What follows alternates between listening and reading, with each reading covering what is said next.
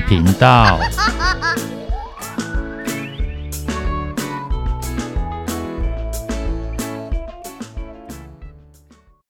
欢迎收听《不想说故事》，《鸡小妹与神秘海洋》第四十二集。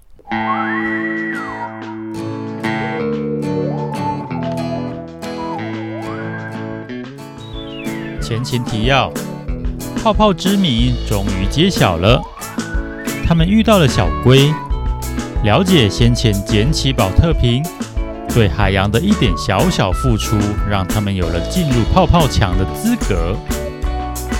泡泡墙内非常美丽，非常梦幻，有数不尽的泡泡以及两道巨大美丽的彩虹，并在小鳄鱼的说明之下，理解了“红”和“泥”的成因。然而，所有的光鲜亮丽背后，也都存在着阴影。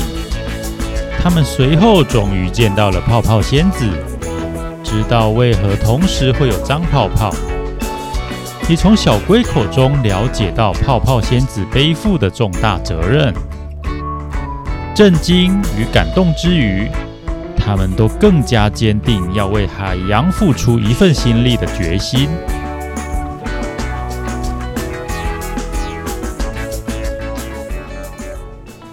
吉小妹号已经远离泡泡区域好一段距离了，来到这里，已经完全靠不到泡泡，加上一路上都得绕着漩涡转来转去，就算是才刚离开那边的三人。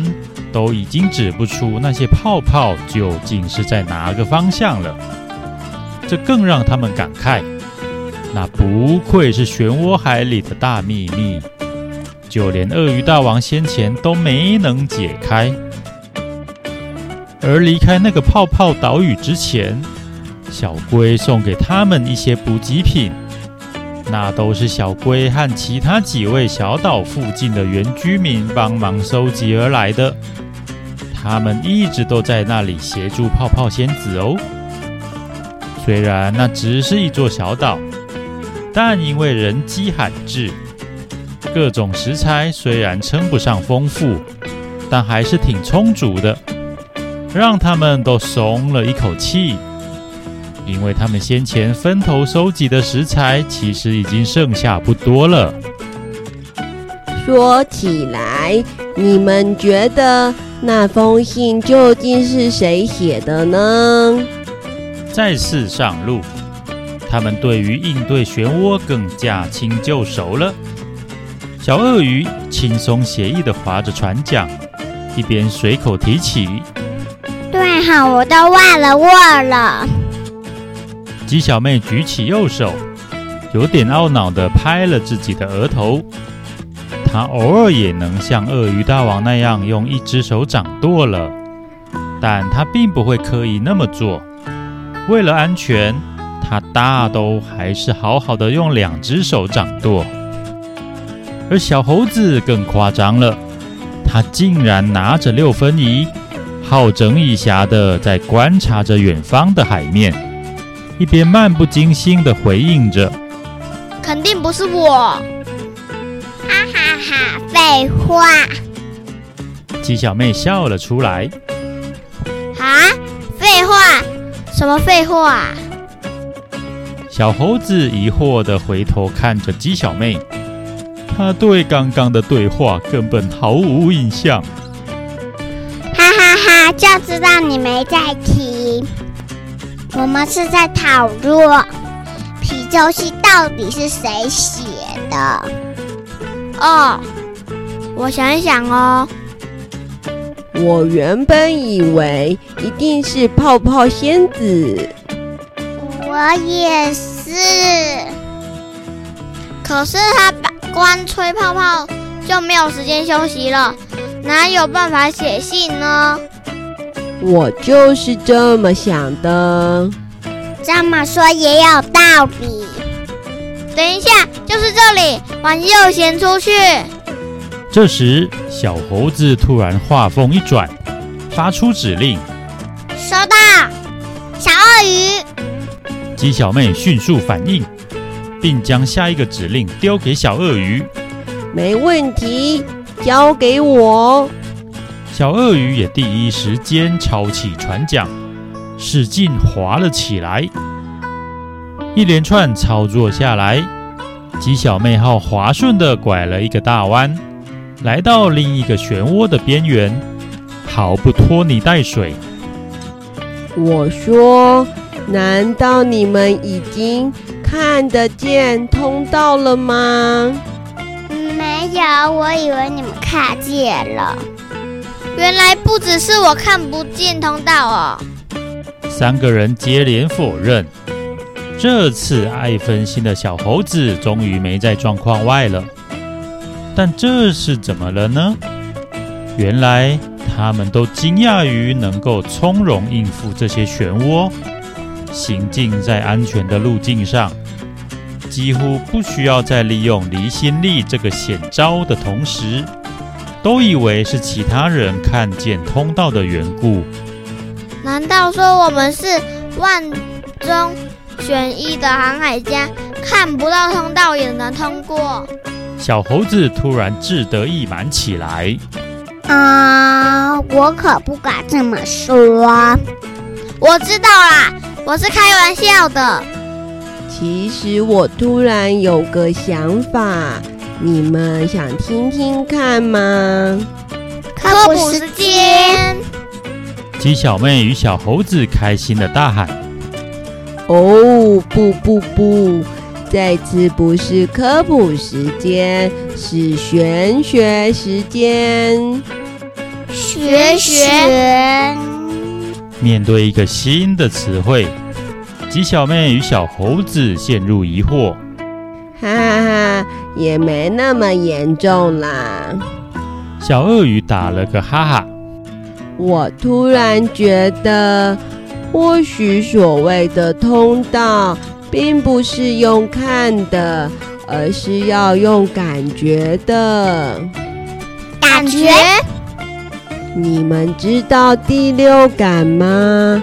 那是存在于视觉、嗅觉、触觉、听觉、味觉之外的第六感觉，透过正常感官之外的管道接收讯息。能预知将要发生的事情，而且那与经验累积所得的推断无关。啊，就还是科普时间啊！小猴子吐槽了小鳄鱼。也是哦。拿到意思是说，再怎么累积经验也没用吗？吉小妹却提出了质疑。拥有丰富食物经验的她，其实有些不服气。毕竟，她的一身本领就是靠这些经验累积而来的。不是那样的，你犯了逻辑上的错误。小鳄鱼摇摇头，继续解释：应该说。经验的多寡与第六感的出现没有必然关系，而且第六感是可以让我们更早一点知道会发生什么事，但不能帮助我们去应对。我好像懂了，也就是说，即使知道会发生，但没有累积够多的。经验的话，也不会知道该怎么办，只是提早锁门搅乱而已。我就是这个意思。大爷就是说，会变得这么设计，是因为第六感？啊，这只是我的猜测啦。不过，他们三人都同意了这个猜测。毕竟，发生在自己身上的变化，自己最能够感受得到。但他们也都同意，不能只想着要依赖第六感。拥有的知识技能和经验，才是自己最坚强的后盾。嘿嘿，如果是经验的话，我就有点自信了。虽然比不上鸡小妹，但是我也不差哦。我也会不断努力，总有一天会追上你们。